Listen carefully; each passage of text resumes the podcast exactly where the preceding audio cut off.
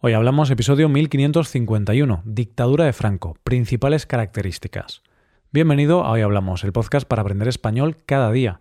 En nuestra web hoyhablamos.com puedes ver la transcripción, las explicaciones y los ejercicios de este episodio, puedes escuchar el episodio extra semanal y puedes tener clases con nuestros profesores Adrián y Paco. Todo esto te ayudará a llevar tu español al siguiente nivel. Buenas oyente, ¿qué tal? Dijo el escritor Enrique Jardiel Poncela. Dictadura. Sistema de gobierno en el que lo que no está prohibido es obligatorio.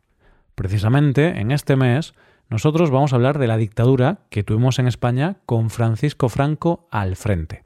Hoy hablamos de las principales características de la dictadura de Franco.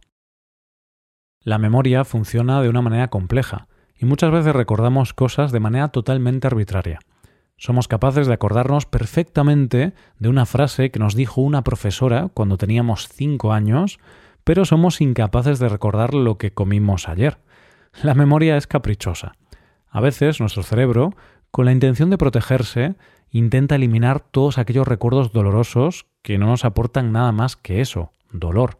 Por ejemplo, si tuvimos un accidente en el pasado, podemos recordarlo, pero no somos capaces de recordarlo con todo lujo de detalles. Es decir, nuestro cerebro intenta protegernos y nos hace olvidar aquello que nos hace daño y aquello que puede parecer trivial y no merece ocupar un lugar en nuestra memoria. Pero esto no solo nos pasa como seres humanos, sino que a veces nos pasa también como sociedad. Este mes vamos a hablar de un periodo de la historia de España que fue doloroso, pero debido a su relevancia merece ocupar un espacio en nuestro recuerdo, aunque a veces intentemos olvidarlo porque solo nos trae dolor. A lo largo de este mes de abril vamos a hablar de la dictadura de Franco. La dictadura franquista fue un periodo muy amplio de nuestra historia. Fueron 39 años, y no en todos los periodos la dictadura funcionó de la misma manera. Es por eso que en los episodios de este tema del mes vamos a hablar de la dictadura de manera cronológica, y veremos las diferentes etapas por las que pasó. Antes de hablar de etapas, lo primero que tenemos que hacer es situarnos ubicarnos en el contexto histórico. La dictadura franquista fue un periodo de nuestra historia donde el general Francisco Franco asume la jefatura de Estado en un régimen dictatorial. Esto duró desde el fin de la Guerra Civil Española, en 1939, hasta la muerte del dictador en el año 1975.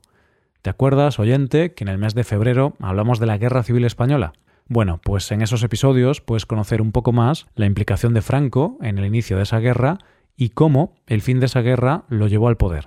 Son los episodios 1515, 1519, 1524 y 1528. Entonces, como te decía, la dictadura comienza cuando finaliza la guerra, en 1939. Para entender cómo funcionaba esta dictadura, tenemos que conocer cuáles fueron las bases sobre las que se sustentaba. Es decir, nadie puede llegar al poder, imponer una dictadura y perdurar por sí mismo. Tiene que tener apoyos y tiene que tener unos principios sobre los que sustentar su ideología que sean apoyados por una parte de la sociedad. ¿Cuáles fueron las características del franquismo? Una de sus principales características es el autoritarismo, es decir, que concentró en su persona todos los poderes del Estado y no rendía cuentas a nadie. Franco decía que él rendía cuentas ante Dios y ante la historia. Era un régimen de partido único y Franco era el líder de ese partido. Uno de los pilares de su dictadura fue el militarismo, que básicamente consistía en que Franco pensaba que los valores militares eran los que debían prevalecer en la sociedad. De tal manera, las instituciones públicas se regulaban bajo estos preceptos. Sin duda, una de las ideas más marcadas del dictador, y que aún hoy recordamos, era aquel lema que decía de España, una, grande y libre. Y es que esta era una de las bases de su ideología, el nacionalismo.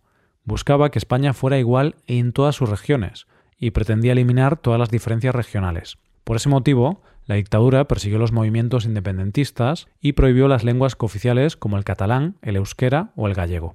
Otra de las bases fundamentales del régimen fue el catolicismo. De hecho, la Iglesia tuvo bajo su control mucho poder, principalmente en lo relativo a la cultura y a la educación.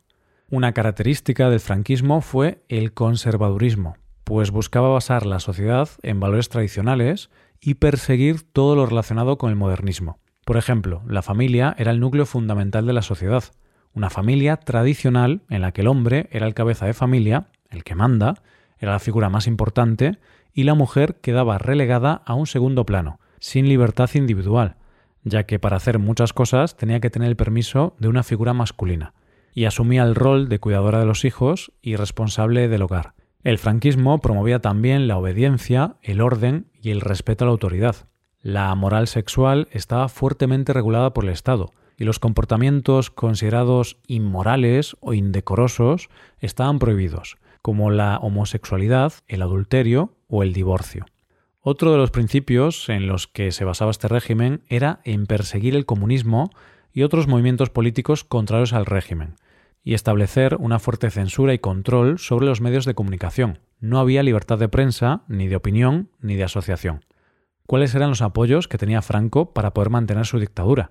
Su apoyo más importante y el pilar de su dictadura era el ejército. Franco era general del ejército. Gracias al ejército ganó la guerra y muchos militares ocuparon altos cargos en el poder. Y por supuesto, para mantener esa dictadura, tener el apoyo del poder militar era indispensable. A nivel político, la base de toda la ideología del régimen partía de Falange, el partido al que pertenecía Franco y que más tarde pasaría a llamarse el Movimiento Nacional. Era el único partido permitido y controlaba los ministerios de Trabajo, Vivienda y Agricultura. El otro gran pilar del franquismo fue la Iglesia Católica, que fue la institución que propagaba la ideología y que además tenía capacidad censora. Y por otro lado, también contaron con el apoyo de una parte de la sociedad, como fueron los grandes empresarios y los terratenientes y un pequeño sector de la clase media. También los monárquicos, las personas que querían la vuelta a la monarquía, apoyaban a Franco, ya que él tenía intención de restaurar la monarquía en España. Este grupo estaba dividido en dos bandos, los carlistas y los donjuanistas. La diferencia es que unos querían que volviese un rey en concreto y otros querían a otro rey distinto. No vamos a entrar en detalles para no complicar el episodio. Dentro de los católicos había dos instituciones muy potentes, la Asociación Católica Nacional de Propagandistas y el Opus Dei. La primera tenía como objetivos difundir el pensamiento católico y combatir el anticlericalismo y defendían con ahínco la enseñanza católica. Por su parte, el Opus Dei era una institución mucho más reciente y su objetivo era santificar a sus miembros y llevar los valores cristianos a todos los aspectos, pero también al trabajo. Su valor radicaba en que sus miembros estaban muy bien formados y tenían una alta cualificación, lo que hizo llegar a esta organización a altas esferas de poder. De hecho, hubo un momento en que algunos de sus miembros alcanzaron el poder, puesto que hubo una época de la dictadura en la que el gobierno estaba formado por tecnócratas, que eran personas ajenas a la política, pero expertas en sus campos y buscaban, ante todo, el desarrollo económico del país. Por otra parte, también tenemos que destacar la importancia de los falangistas, ya que su labor propagandística fue de vital importancia a la hora del triunfo y asentamiento del franquismo. La Falange era un partido fascista, y como veremos en los siguientes episodios, con la derrota de los fascismos en el mundo, después de la Segunda Guerra Mundial, Franco se fue distanciando de la Falange.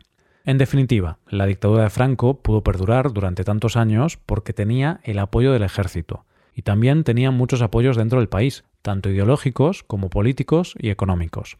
De hecho, de cada uno de ellos fue cogiendo diferentes ideas que fue con las que creó todo el ideario del franquismo. Lo interesante de estos apoyos es que fueron fluctuando y además fueron luchando entre ellos para tener mayor poder en la dictadura. En los siguientes episodios veremos de manera cronológica cuáles fueron las diferentes etapas por las que pasó el franquismo. Pero ahora sabemos qué era el franquismo y así podremos analizar con mayor conocimiento lo que pasó en los diferentes años de la dictadura.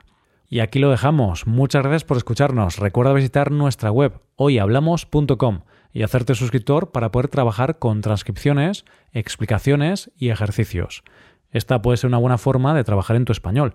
Nos vemos mañana con un nuevo episodio sobre algún tema de interés. Muchas gracias por todo. Pasa un buen día. Hasta mañana.